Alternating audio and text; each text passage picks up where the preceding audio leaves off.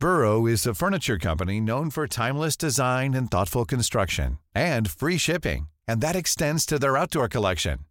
Their outdoor furniture is built to withstand the elements, featuring rust-proof stainless steel hardware, weather-ready teak, and quick-dry foam cushions.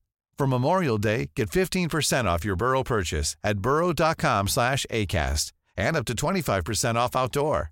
That's up to 25% off outdoor furniture at burrow.com slash ACAST.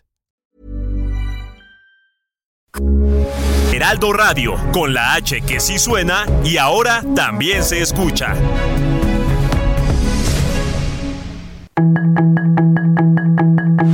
Tarde a tarde, lo que necesitas saber de forma ligera con un tono accesible.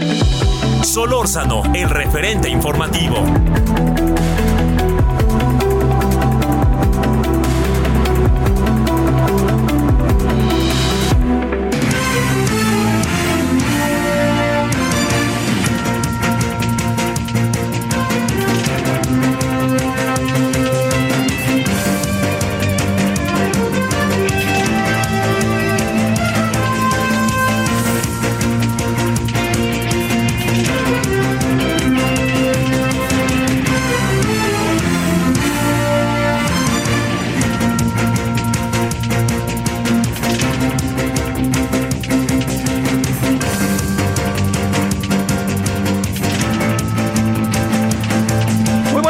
Aquí andamos como todos los días. Muchas gracias, muchas gracias que nos acompaña, muchas gracias que está con nosotros. Y ahora sí estamos acá desde la Ciudad de México, ya ve que tuvimos ahí seminarios, en fin, varias cosas y estuvimos transmitiendo, particularmente radio desde, desde fuera, pero ya ahora ya nos integramos a plenitud de aquí hasta el final.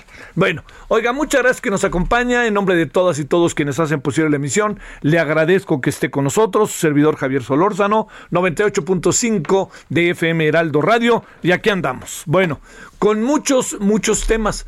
Eh, no, no, no, no alcanzo yo muy bien a, entender los motivos por los cuales eh, se metieron a la casa del exgobernador de Campeche y presidente del PRI. Eh, no lo estoy defendiendo que quede claro, sino más bien defiendo el Estado de Derecho, ¿no? Eh, si, si, el goberna, si el ex gobernador y presidente del PRI les dijo pueden entrar, yo les doy las llaves, avísenme cuándo van, cuándo van, cuándo van a ir y yo estoy aquí, yo estoy ahí y que se venga un ataque así y entrar de manera tan escandalosa, tan no sé, no sé, no sé, pero la verdad que este no no no no entiendo muy bien, este, porque además pues es un diputado, ¿no? Pues como sea. Entonces, este, no sé, aquí algo, algo verdaderamente, este, pues está más allá de nosotros, ¿no? Más allá del propio señor Alito, que este, no dudo que haya muchas cosas que tenga que explicar, muchas cosas, pero lo que también me queda clarísimo es que este que, que, pues lo traen en la mira y así es esto, lo traen en la mira. No sé si tenga que ver con, con qué, no dudo, insisto, que pudiera haber razones de índole, eh, de índole legal para llevar a cabo. Yo lo que no, no, no alcanzo a apreciar es que el método que está utilizando este sea sean ese método para meterse a su casa como se metieron sea el, el, método indicado no y sobre todo en el marco del Estado de Derecho esa es una pero dos también no tampoco puedo pasar por alto que, que el señor pues pudiera eventualmente tener toda una serie de asuntos que se investiguen pues entonces que se investiguen en el marco del, del derecho no que lleguen y le tiren la puerta de su casa como que no no alcanzo a entender. No sé si no sé si le, no sé si tenga cuitas pendientes no el, el, el, presidente del PRI con, con el gobierno o con la votación de la reforma eléctrica o con no sé no sé pero sí me pareció un exceso ¿eh? así se lo planteo no sé qué piensa usted, pero por sin que por esto estemos diciendo que no es responsable, ¿no? Sino uno dice, bueno, que entremos en el marco de, o, qué suponían que iban a encontrar, o ya nos dirán al rato qué encuentran, ¿no? ¿Qué encuentran y qué siembran, ¿no? Que eso sería. Oiga, no, no, no lo planteo como una defensa de, de, este hombre, sino más bien como que digo, pues, ¿por qué no hacemos las cosas como de otra manera, ¿no? Se ve que es un poco ahí, es, es, es hay, hay como un hay como un ataque, ¿no? Hay como un ataque.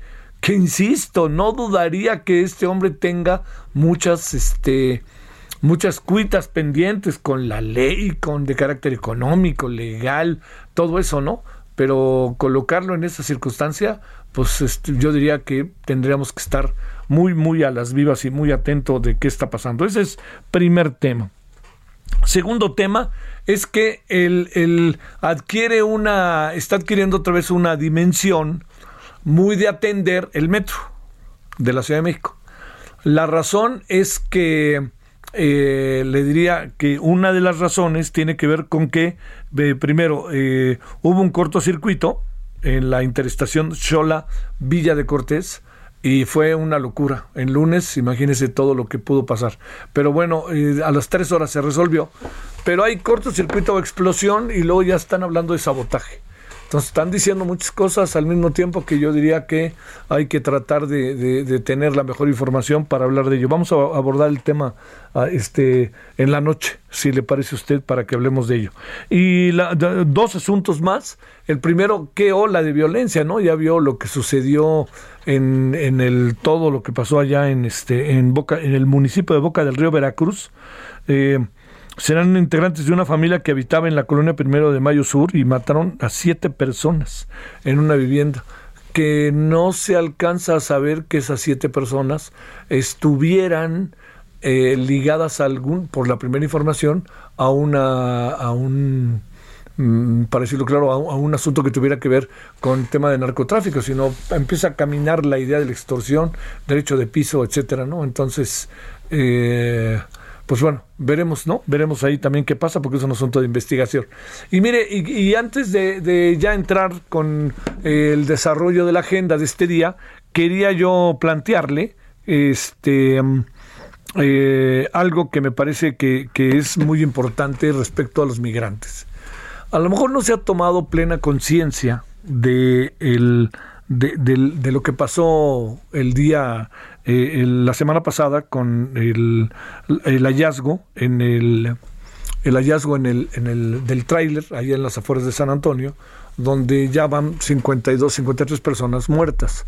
Déjeme decirle por qué se lo planteo, porque eh, este fin de semana también, y el viernes, se ponderó de una manera pero absoluta y total la gran, gran, gran este, eh, el, gran valor ¿no? de los dineros que envían nuestros migrantes. Además, fíjese, los envían en un mes brutal, en el mes, en un mes que ha sido brutal, porque la, la, alza en el desempleo en el mes de mayo y los indicadores económicos en el mes de mayo son terribles, porque la inflación no, no para por no, no ah, digamos en la, en la cuenta diaria de cualquier familia, pues que le digan somos el país con menos inflación de, de, este, de América Latina y andamos casi con 8% de inflación. Entonces no, no necesariamente todo esto puede para, para, para, decirlo claro, todo esto puede, o sea, hay una explicación que pueda ser satisfactoria, porque al final lo que hay de fondo es que la situación económica es ruda, dura, muy difícil. Bueno, todo esto planteado, lo, lo que le quiero este, decir es que ¿qué haríamos? ¿Qué haríamos tal cual, textual, qué haríamos sin el dinero que nos mandan los migrantes?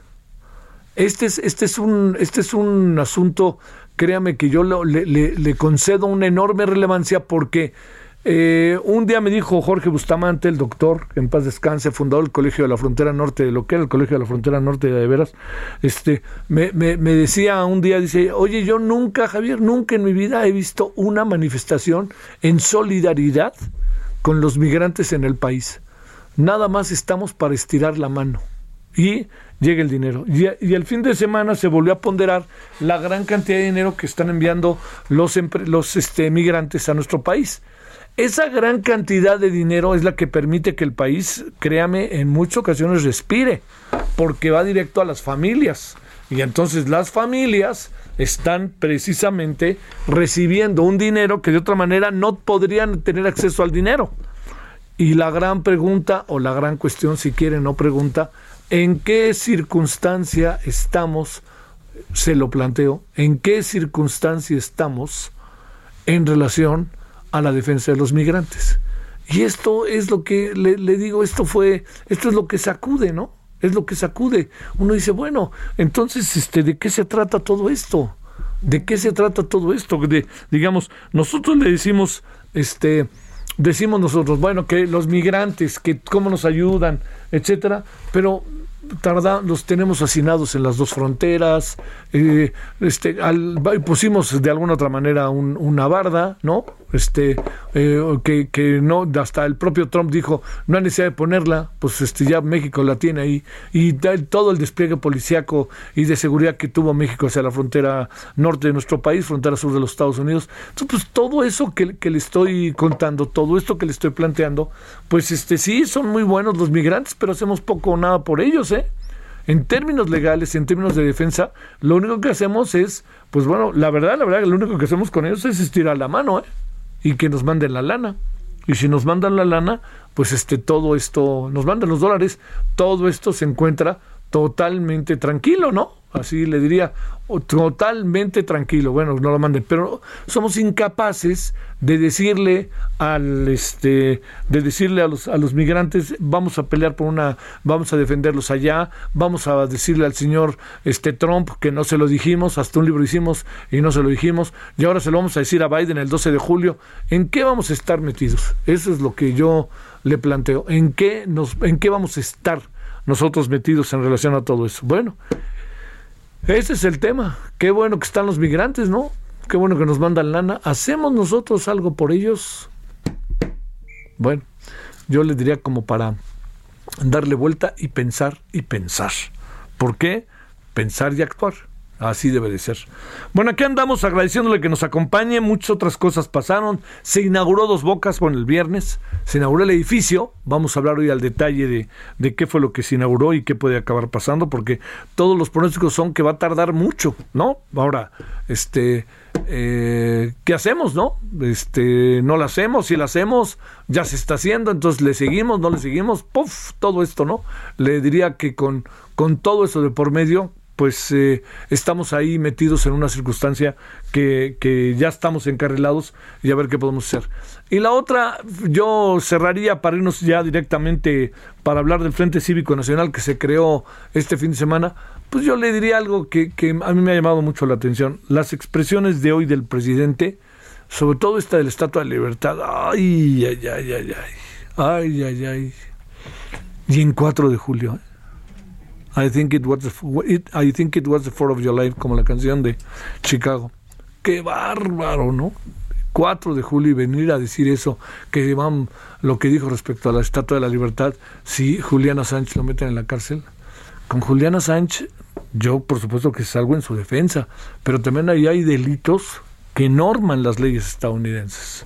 Entonces, ¿qué hacer ante eso? ¿Es la libertad de expresión a cualquier costo? Es lo que dicen en Estados Unidos, ¿no? Y luego el presidente ahí, que su cuate es Jesús, Jesucristo y todo eso. La verdad que, ay, ay, ay, bueno, muchos asuntos, le confieso que este que en las declaraciones del presidente que va todas quedan quedan muy en entredicho. Perdóneme, pero muy en entredicho. Bueno, 17.13 en la hora del centro, estamos en el 4 de julio, felicidades a todos los estadounidenses, el día de la independencia, como dicen, bueno, ¿no? Este, el día en donde ya Estados Unidos se, se, construyó y se creó como nación. Eh, le agradezco que nos acompañe, hay mucha fiesta en Estados Unidos, una que fue allá en Chicago, pasó algo verdaderamente lamentable, terrible, en, este, en Chicago, en las afueritas de Chicago, Chicago se ha hecho grandísimo porque se van a las afueras de la ciudad, pues la comunidad negra y la comunidad este, latina. Y entonces va creciendo así, se expone, ¿no? La, la, este, la ciudad. Pero es una ciudad muy atractiva, muy, muy hispana. Pues este, ya le contaremos al rato. Se subió, para todo indica, una persona entre 18 y 20 años a la, a este, a un edificio, desde un edificio y empezó a disparar.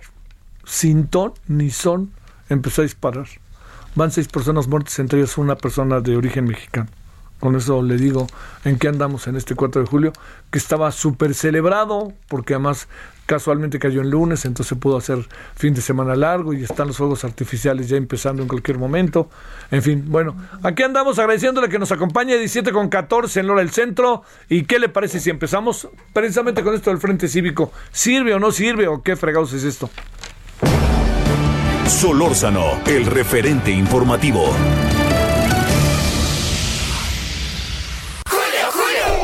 Llegó el oscuro. Uy, llegó el lado oscuro y todos los sabores con el 3x2 en todos los helados, paletas y postres Orlandi Nestlé. Además, 3x2 de salchichonería empacada de origen y en todos los yogur Plate y Lala. Con Julio lo regalado te llega. Solo en Soriana. A julio 5. Aplican restricciones.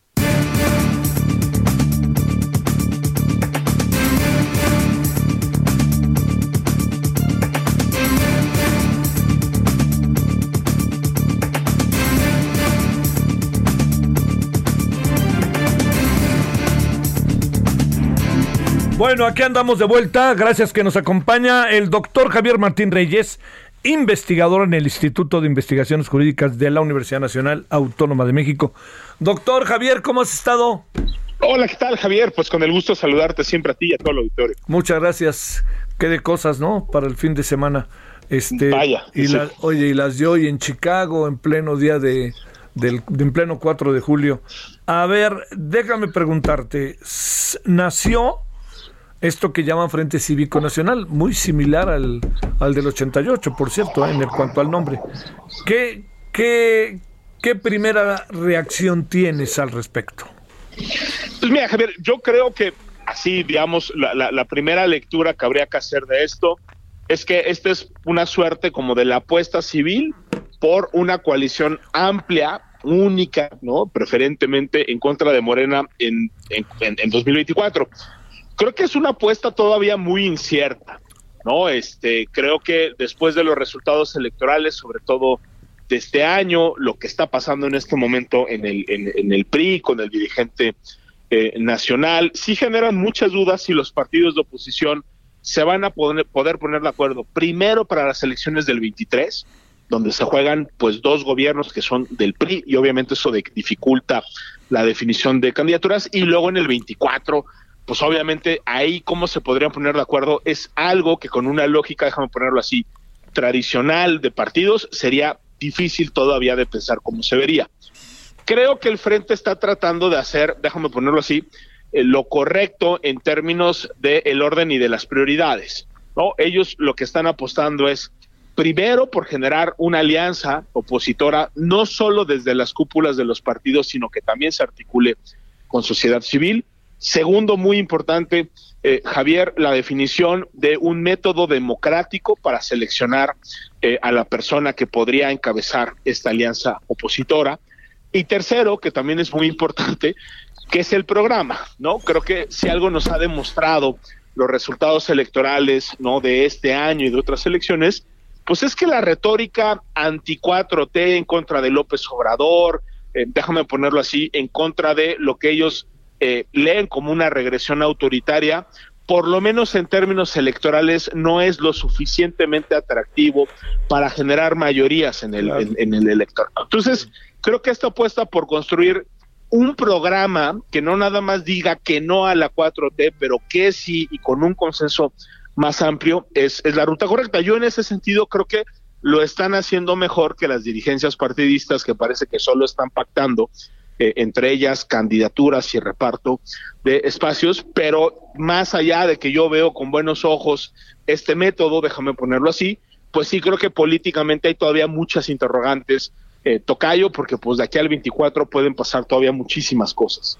Oye, este, eh, no, no hay encuesta, Javier, que aparezca como un auténtico contracorriente, tratar de sacar de Palacio Nacional a Morena. No, no dudo que pudiera haber una votación en el Congreso distinta de la que vivimos incluso en el 21, pero allá arriba se ve que no, no hay manera. ¿Puede uno estarse planteando como principio hay que sacar como de lugar a Morena o qué hacemos, eh? Pues mira, yo creo que como lo han hecho los partidos de oposición, no, y tan no se puede, Javier, que en las gubernaturas pues le ha ido muy mal a la oposición, o sea, es decir, del 18 para acá, eh, Morena pasó de 0 a 22, ¿no? Entonces ese es un primer gran este, eh, indicador. E incluso te diría, en las elecciones intermedias, ¿no? Eh, por más que uno puede decir, hombre, pero pues sí, es que al final, si uno suma los votos de MC y de la Alianza, son más que los de Morena.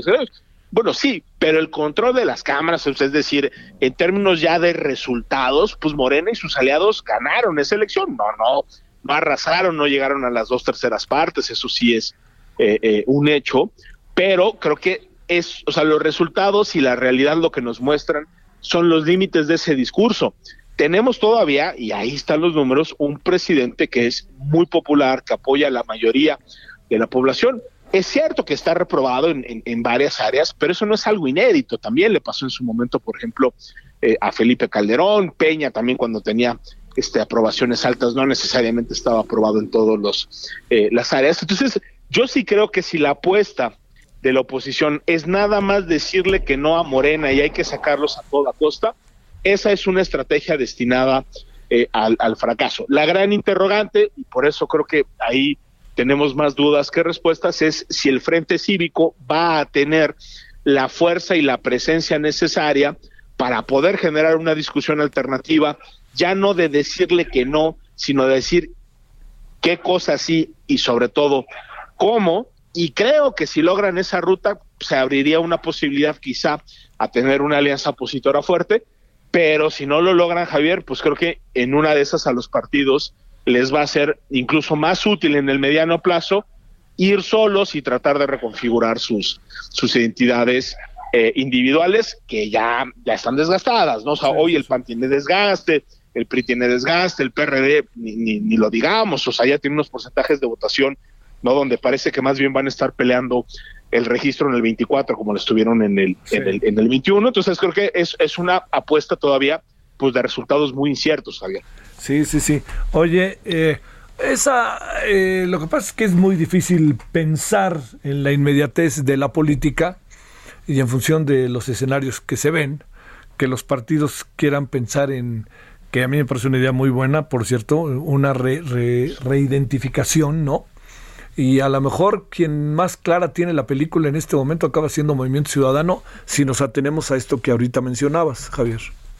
Sí, y yo te diría, creo que Movimiento Ciudadano le está apostando al mediano plazo, Javier. Es decir, es poco probable en estos momentos, con la información que tenemos y con los números que hay de las encuestas, eh, que Movimiento Ciudadano vaya a ganar en solitario la elección presidencial de 2024, ¿no? Incluso te diría, creo que estas encuestas donde tienen muy alto eh, eh, a Colosio, pues tienen ese problema de que la gente no necesariamente identifica, ¿no? Que estamos hablando del el hijo del ex candidato presidencial, que fue diputado, que ahora es alcalde este de, de, de, de Monterrey, que tiene su trayectoria propia, ¿no? Entonces, eh, creo que ellos saben que es probable que no van a ganar en el 2024, pero lo que sí podrían convertirse es en una fuerza opositora ya de tamaño mediano, es decir, para Movimiento Ciudadano, sacar un 15 o un 20% en la elección presidencial, con el arrastre que eso tendría en número de diputaciones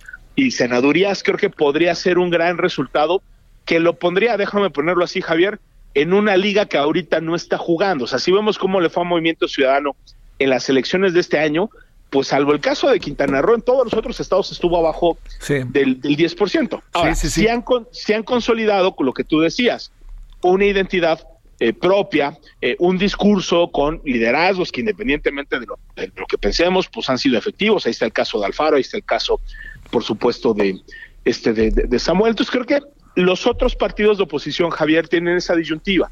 Si apuestan por ir juntos para ver si así le ganan eh, a Morena, o si más bien apuestan por la reconstrucción, ¿no? Entonces creo que ahí están esos dos polos, ¿no? El polo de movimiento o la estrategia de movimiento ciudadano y la otra estrategia que es la que está eh, empujando el, el, frente, que pues ya veremos si tiene resonancia en la sociedad y eventualmente también pues en las cúpulas partidistas, porque pues ellos son quienes van a decidir si van o no van juntos y en qué términos, ¿no? Sí, claro, claro. Pues este, bueno, veremos, pero también hay algo, el tiempo corre, por más obvio que sea, el tiempo corre ¿eh? para tomar una decisión.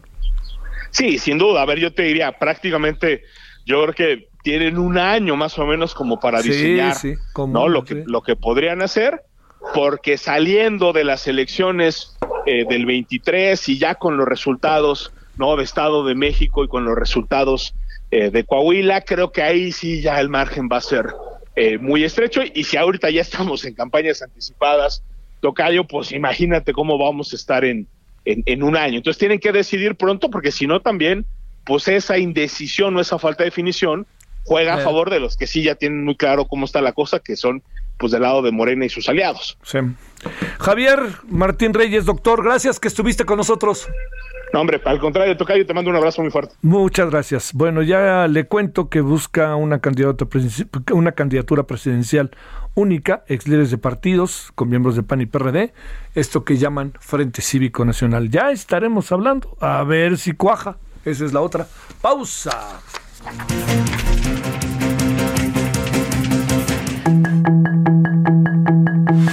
El referente informativo regresa luego de una pausa.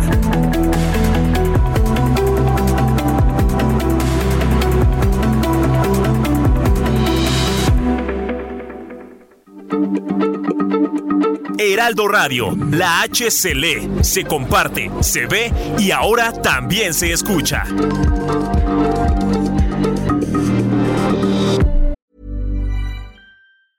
Hey, I'm Ryan Reynolds. Recently, I asked Mint Mobile's legal team if big wireless companies are allowed to raise prices due to inflation. They said yes. And then when I asked if raising prices technically violates those onerous two year contracts, they said, What the f are you talking about, you insane Hollywood ass? So to recap, we're cutting the price of Mint Unlimited from $30 a month to just $15 a month. Give it a try at mintmobile.com slash switch. $45 upfront for three months plus taxes and fees. Promo for new customers for limited time. Unlimited more than 40 gigabytes per month. Slows. Full terms at mintmobile.com.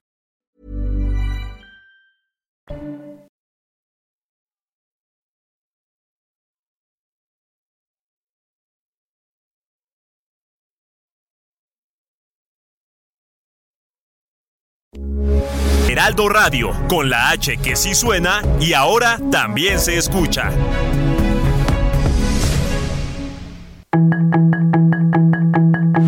Estamos de regreso con el referente informativo.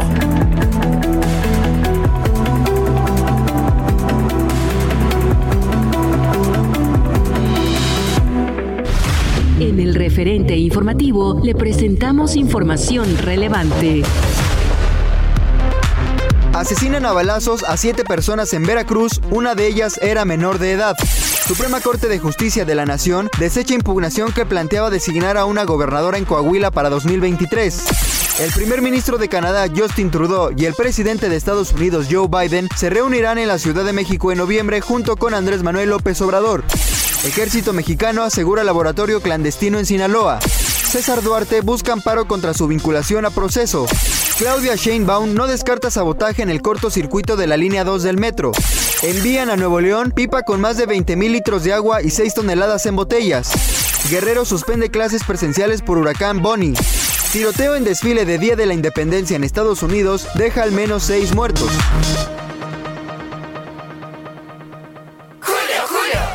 Llega siempre a la moda. Aprovecha el 2x1 en todos los trajes de baño, shorts y bermudas. Sí, 2x1 en todos los trajes de baño, shorts y bermudas. Con Julio, lo regalado te llega. Solo en Soriana. A julio 4. Aplican restricciones. Válido en Hiper y Super. It's just not enough. Oh, oh, babe. Oh, babe. Can't get enough of your love, babe. Girl, I don't know, I don't know why. Can't get enough of your love, babe. Lord, some things I can't get used to no matter how I try. It's like the more you give, the more I want. And baby, that's no lie. Oh no, babe. Tell me, what can I say? What am I gonna do? How should I feel when everything is you? What kind of love is this that you're giving me? Is it in your kiss or just because you're sweet? Girl, all I know is every time you're here, I feel a change,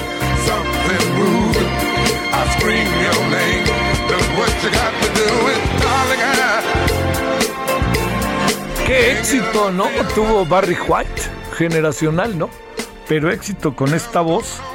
Y además, pues se da cuenta un poco como este, sus canciones como con, con una rutina musicalmente similares, ¿no? Esto se llama Can't Get Enough of Your Love Baby, ¿no? Ahora sí, dame todo tu corazoncito. Es este Barry White, eh, eh, que un día como hoy, un 4 de julio del 2003, fallecía a causa de una insuficiencia renal. Un hombre además muy obeso, ¿no? Pero creo que también formaba parte de su personalidad, ¿no? Que no, no sé si fue lo mejor que le podía pasar, pero formaba parte de su, de su personalidad el hecho de que estuviera este, obeso era como un signo de identidad. Fue muy importante, ¿eh? Fue muy, muy importante todo lo que este lo que este hombre hizo. Y nos acompañó acompañó nos acompañó mucho tiempo no que eso cuenta en la vida privada de cada quien no con su pareja o con lo que fuera. Bueno 17:34 en la hora del centro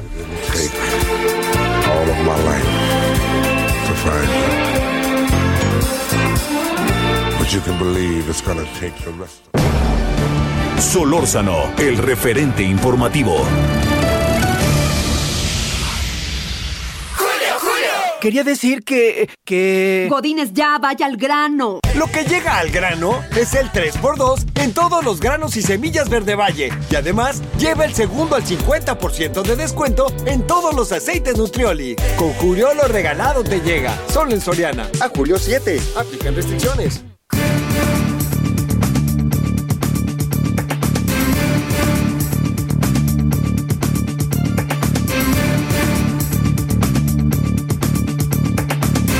Bueno, este, seguimos en el, ahora sí que yo diría, el, en, en el dime y direte que se alargará y alargará, ¿no? Porque además me sorprende mucho que no haya, no haya habido un solo momento como de paz para tratar de enfrentar la situación o para hablar de la situación por parte del presidente.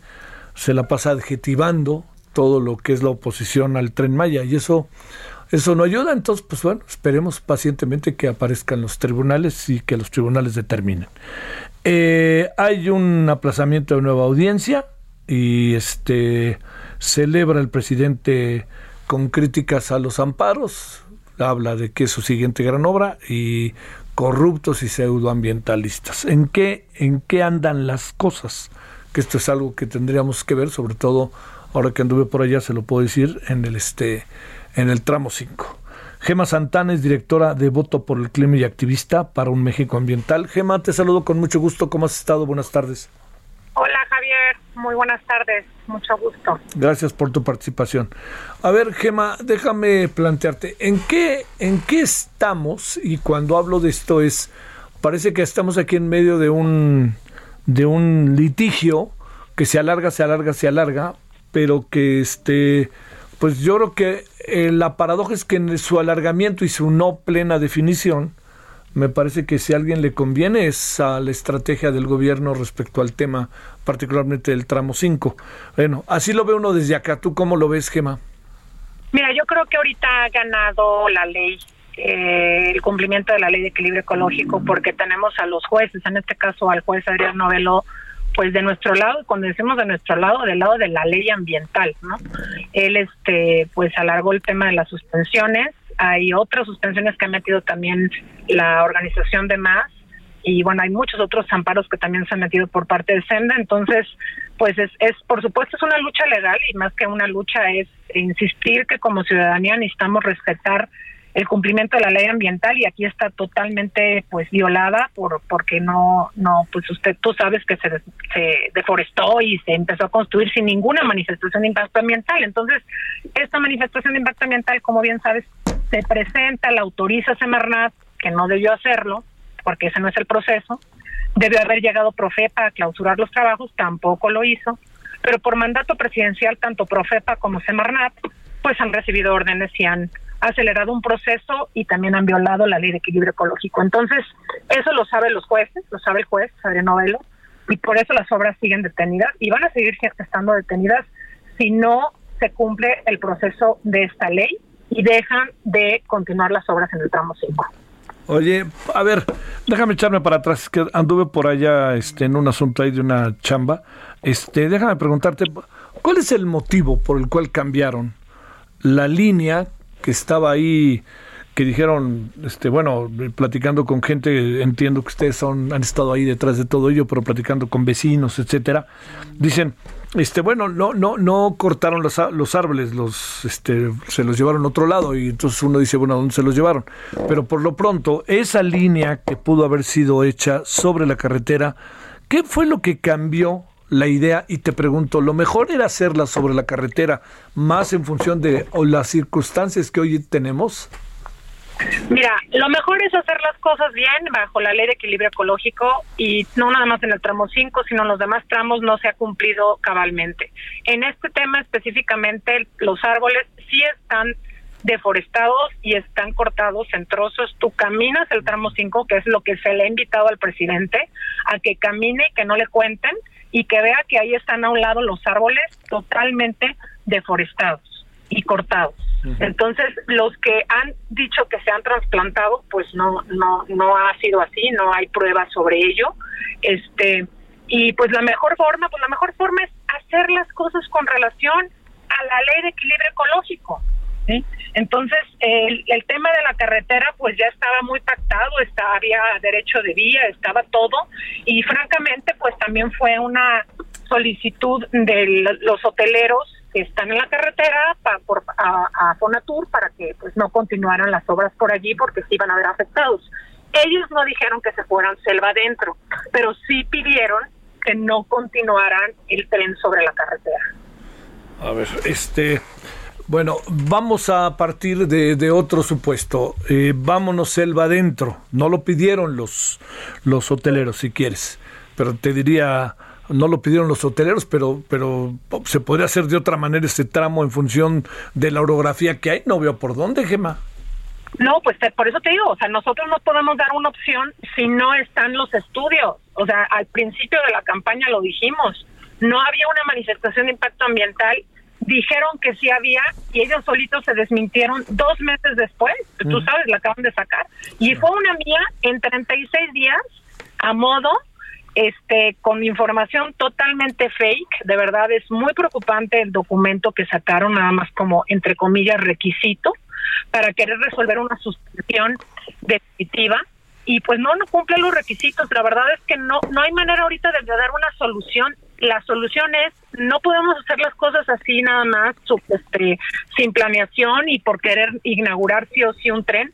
Tenemos que cumplir con la ley de equilibrio ecológico con todas las leyes de este país. Por algo se hicieron por, por algo hay procesos y en ese proceso hay estudios. Esos estudios Javier nos van a decir por dónde es más viable el tren o, o que simplemente a lo mejor no es viable por el tipo de piso kárstico. Claro, porque hay un riesgo de que se caiga. ¿Qué, qué, este, ¿Qué piensas cada vez que el presidente corrupto, pseudoambientalistas y tu mamá también, como dicen, ¿no? Se les, se les ve encima. ¿Qué piensas, Gema? ¿O qué piensan ustedes? ¿No, no, no creen, no, no hay una especie de impopularidad creciente hacia ustedes en función de la voz del presidente y la popularidad que tiene en un estado como Quintana Roo? Pues es muy desafortunado, escucharlo es muy desafortunado, hay una decepción y frustración importante. Eh, yo creo que no nada más en este tema, sino en muchos otros temas que pues sabemos que están pasando en el país. La, este tipo de, de problemas se, se tratan con argumentos, con evidencia, con ciencia y no con calificaciones. Entonces cada vez se lo hace, ya verdad, desafortunadamente ya no nos sorprende, pero tampoco nos detiene a detener un tren que no tiene estudios ni tiene nada conforme a la ley. Nunca les ofrecieron, les presentaron, les otorgaron el proyecto ejecutivo de la obra. No, no existe hasta la fecha, no lo tenemos, no hay nada. ¿Tú crees que existe o que no existe, Gema?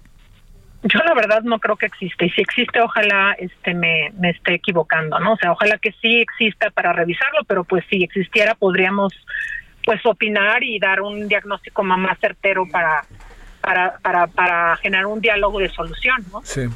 ¿Tú crees que, que la, la, el cambio de, del director de Fonatur haya pasado porque el otro director dialogaba más con ustedes que el actual o, el caso era el mismo? Nunca, nunca platicamos con el anterior, todo ah, surgió justamente cuando cuando cambió el titular, cuando entró Javier Mae, justamente se hizo el cambio a Selva Adentro. Entonces, este, coincidió el cambio de, de titular con pues con decisiones que, que no son sostenibles para ningún proyecto, ¿no? Eh, ningún megaproyecto sobre Quintana. A ver, Gemma, después de todo lo que ha pasado, ¿no se ha sentado el director de Fonatur, el director de la obra, cara a cara con ustedes, si quieres a puerta cerrada, como para poder conversar y llegar a, a acuerdos en donde se escuchan razones, Gemma? A un mes de la campaña hubo un acercamiento este por parte de el, o sea, ahora sí que sí hubo una reunión con activistas de Quintana Roo locales con el titular de Fonatur, con equipo de Lina, de Semarnat, a un mes de la campaña. Este, y pues simplemente dijeron que ellos estaban reforestando, que iban a hacer este un área de protección del jaguar, eh, se les expusieron todas las dudas, todas las preocupaciones. Estuvo un rato Javier May, se levantó, dejó a su equipo y después lo dijo Arturo Islas en una entrevista que pues gente de Lina, pues lo que dijo fue, pues sí, ya se le ha dicho esto a presidencia, se le ha dicho que hay un piso kárstico y que pues se pueden afectar los prestigios que se van encontrando allí, sepultar la historia del hombre y la mujer americana, que ahí se ha pues descubierto mucho, o sea, todo, cuando ya se fue Javier May, como que los mismos funcionarios se abrieron y pues dijeron que efectivamente había muchos riesgos desde muchas, muchas este, aristas, ¿no? Entonces, pero eh, ha sido lo único, no ha habido más acercamientos después del de, mes de que se la ¿En qué supones que va a acabar, Gema? Más allá de lo que quieres, ¿qué alcanzas a apreciar? Pues que esto es una resistencia social, este, a detener un tren porque no hay apertura al diálogo, este, pues va a continuar la denuncia, va a continuar este la movilización, va a continuar este, pues sabemos que esto es un maratón porque no estamos viendo apertura, porque nos preocupa que estén priorizando eh, pues como el, desarrollar un megaproyecto sin estudios con tantos recursos, un, un proyecto que además ha aumentado más de un 60, 70% este el costo eh, y sin estudios eh, y, si, y sin consulta, o sea, ya es una violación flagrante a la ley este, y es una descalificación constante, pone en riesgo a los activistas locales, pues no nos podemos permitir que suceda eso. Entonces, ¿en qué va a acabar? Pues en que una se tiene que detener. Como sociedad es un llamado a que todos detengamos un megaproyecto que no solo está destruyendo las selvas y el agua, sino que además está normalizando la ilegalidad y eso es muy, muy peligroso para nuestro país. Gema Santana, te mando un gran saludo, directora de Voto por el Clima y activista para un México Ambiental. Gracias, Gema, muy buenas tardes. Buenas tardes, Javier. Hasta luego, buenas tardes. 17:46 en hora del centro. Solórzano, el referente informativo.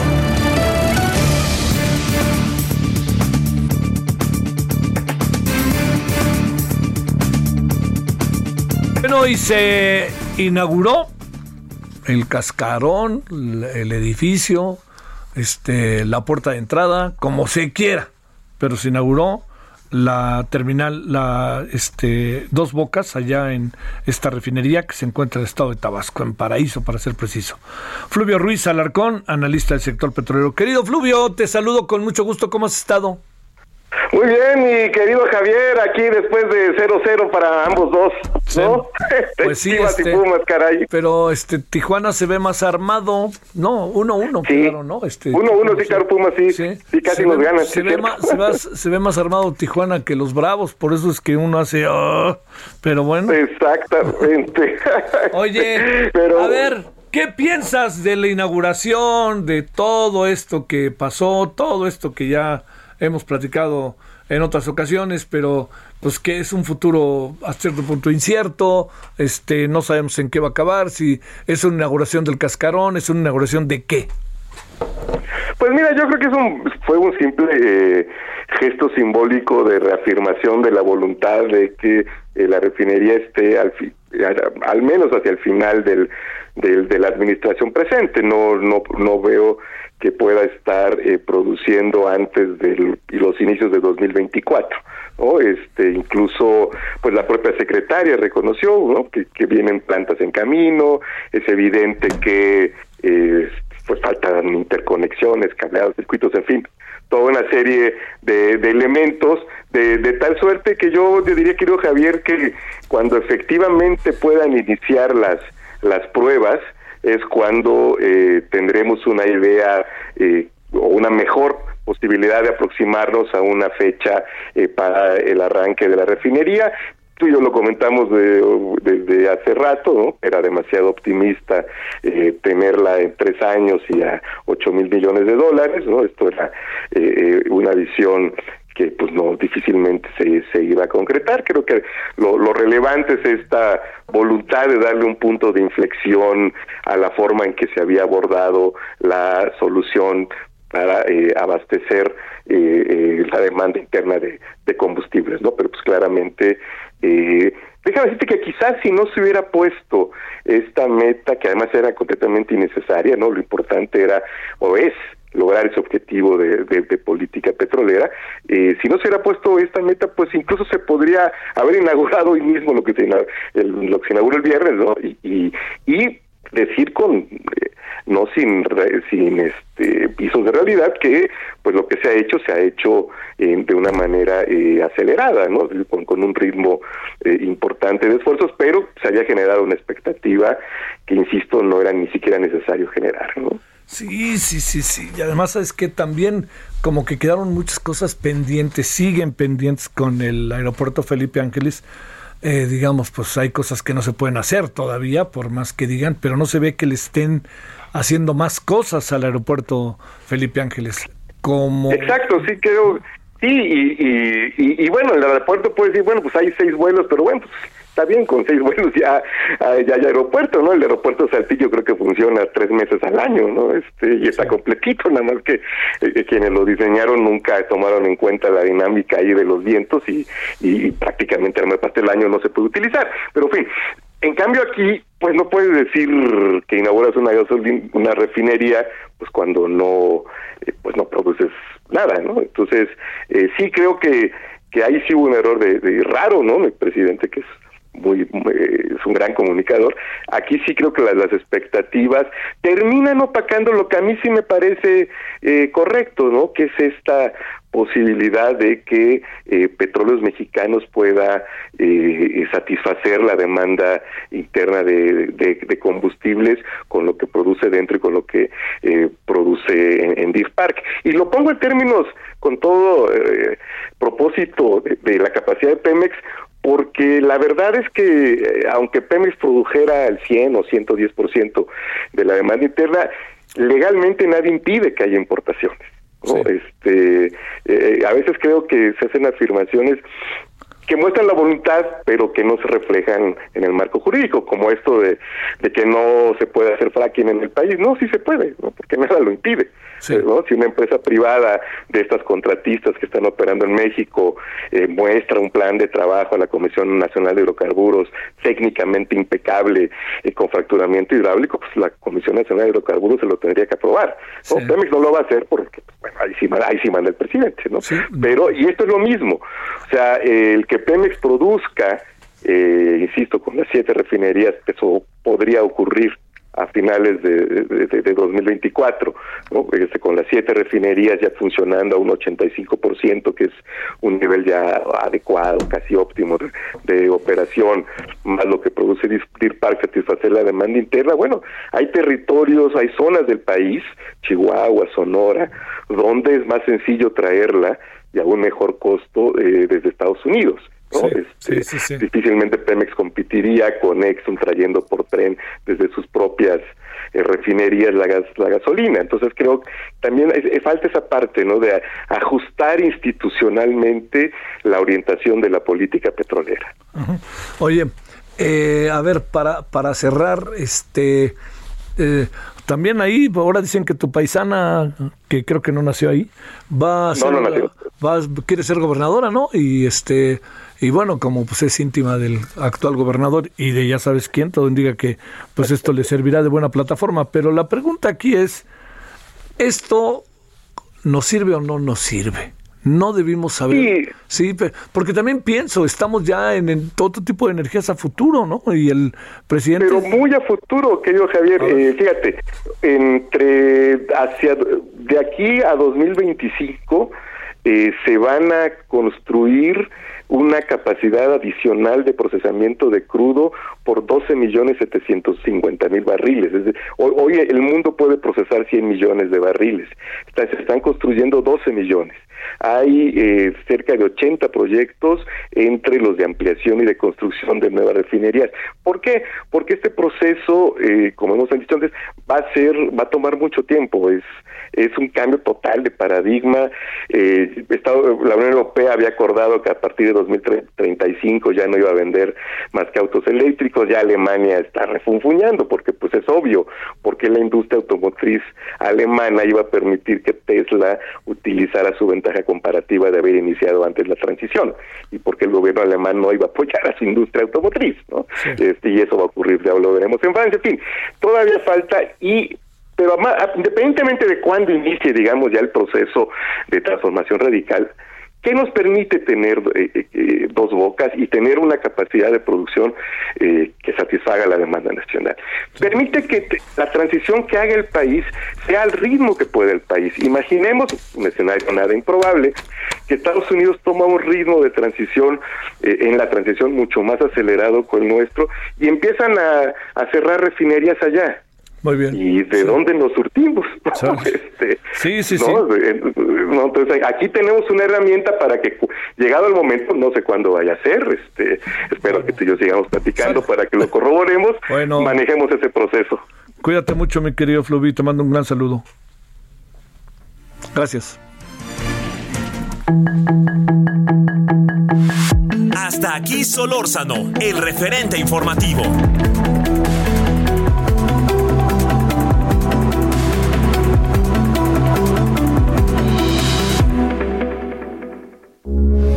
Heraldo Radio, con la H que sí suena y ahora también se escucha.